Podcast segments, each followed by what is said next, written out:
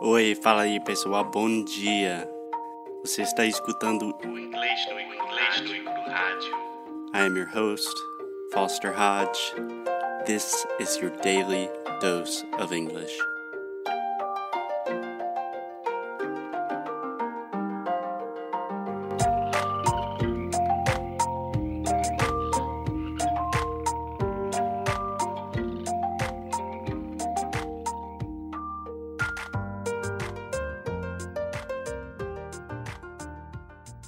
Yo, yo, yo. What up, my home dogs? we got DJ Alexia in the house. Ridiculous. What's up, Alexia? How you doing?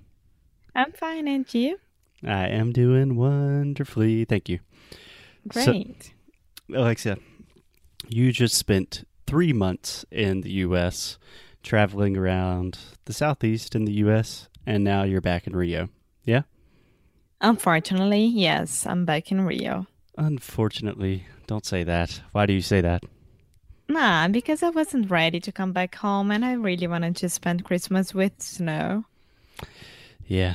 Yeah, but you got those scary immigration officials that will they they want you to go back home.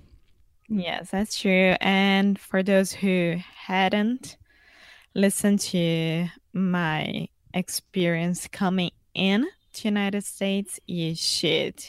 It's Atlanta Airport, the name of the podcast. Yes, that is episode 7 of English no Rádio, Atlanta Airport, uma história de comédia e terror. It's pretty funny.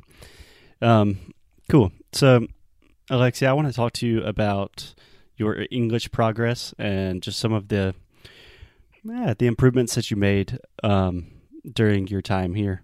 So, do you feel like in three months in the U.S. you had the opportunity to improve your English? Yes, of course. No doubt about it. Nice. And what in particular do you think you improved? Um, like your speaking, your ability to understand native speakers. What are you better at now? Um, I think that now I understand more the culture of South Carolina, Southeast United States. Mhm. And because of that, I am better on understanding um, who live there, right? yeah. So one more time, you are better at. We are always better at things. Better at understanding who lives there. Okay. Okay. And and yeah, of course, uh, on the end of my trip, hmm At the end of I my wa- trip. I was already really, really better. And like, I'm almost one week here back in Rio, and I got worse. So, Don't blame it on Rio. So, um, no, I blame it on me. It's not on Rio. Yeah, yeah. So I think that's really interesting what you said that part of your um your improvements with English had to do with kind of an increase in cultural awareness and increase in cultural intelligence. So you think that's a big part of language is just kind of understanding the people and the culture. Um, do you think that helps you speak and understand better? Yes, of course. I think it's one of the main parts of it. Yeah, yeah. I think it's totally undervalued, underestimated um, when people learn English and they're just like in a class reading about a book. That doesn't have anything to do with the people that actually speak that language. So I always recommend if you want to learn a language, find people that speak that language and start learning everything you can about them, like what they eat, what they do, what kind of music they listen to, where they hang out, you know, culture. Culture, Yes. man. Culture matters. so, um, let me ask you a really hard question, Alexia. How would you classify your English now? Like, would you say um, you're an advanced speaker? Would you say you're fluent? Would you? No, I'm not fluent. I'm advanced. That's for sure. Okay. But I'm way far from being fluent, I think. Okay, I disagree. Um, I do have a much more liberal version of fluency than most language teachers.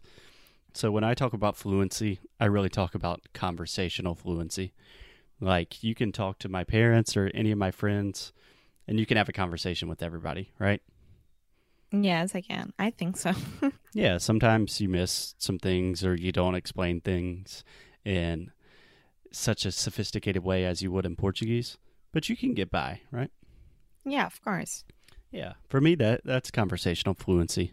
Like I consider myself conversationally fluent in Portuguese, but my Portuguese compared to my English is is terrible, you know. Yeah, maybe you're right. I mean, of course I I continue making some mistakes and I wish I I couldn't I didn't do it anymore.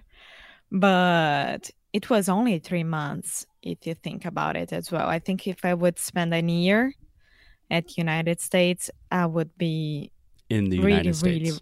really, really better with my prepositions, I think. yeah. Yeah. So for you, three months doesn't seem like much time. Um, it is. Um, it's one month is nothing. I think I spent one month in England um, when I was 16 years old, and it was awesome, and I learned a lot. But it's only four weeks. It's not that much. I think if someone is gonna spend um like a long term and some somewhere that they are trying to learn a language, the the minimum amount of months should be three months. Yeah, yeah, I agree with that. I think um, my students always ask me, like when they're preparing trips to the U.S., like ah, I'm staying for four weeks. Do you think that's enough time, or how much time do I need? Um, no, I, I think it's just because of the cultural thing, because you can't understand properly where you are living and what you're doing in just one month because you get there first week you're trying to understand. Second week you're trying to get along. Third week yeah this feels good now. And the fourth week you had to come back home so yeah yeah um, that's not to say that you don't learn a ton of English in that time if you're really exposed to the language. But really, the thing for me is one month is not much time to to make friends, like to really have some real relationships and make connections. You know? Yeah. When you're starting to do that, you had to come back. So, I I don't know. Of course, it depends on a lot of things like having money, have the time, having everything. But if you can, at least three months. I think what you're saying is really interesting, and I'm just thinking about it now. But I think more important than just like learning a lot of English is really the ability to make connections and make relationships. And you don't necessarily have to have a lot of money or time to do this. Like, I have some students that I've worked with for you know, probably four years now. So these are people that I talk to a few times a week, all the time. And they're some of my really good friends. And I think the cultural connection and the friendship connection that we have together, that increases their fluency more than anything that I can teach them about pronunciation or prepositions or vocabulary, you know? Yeah, of course. Yeah. I kind of had this rule with languages that it's called the one friend rule so pretty much, if you you can show me a hundred students learning English, and I can tell you exactly when and which one will be fluent, and it all has to do with like when you make one real friend, like not just a Facebook friend, but one real friend that you can call when something goes wrong, someone that you hang out with a lot. That's when you start really getting on the path to fluency. Do you agree with that? I do agree with that. Nice. I mean, I have you and your parents and your friends. So it was hard, but it was really good. Yeah. Yeah. So, any advice to people um, considering doing something like you did, like spending a couple of months in the US? Yeah, um, try to. Well, if you're gonna study English, of course you have friends, but if you're gonna leave without studying, um, try to go to a yoga class, um, any kind of class, or Pure Barre class. I don't know. and you can start making friends around your new city. Yeah, yeah. Another resource I always recommend is meetup.com.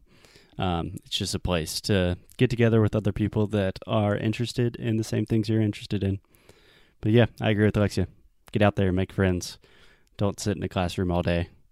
you show me a student who has some friends, and I will show you a happy English speaking Brazilian running around the U.S.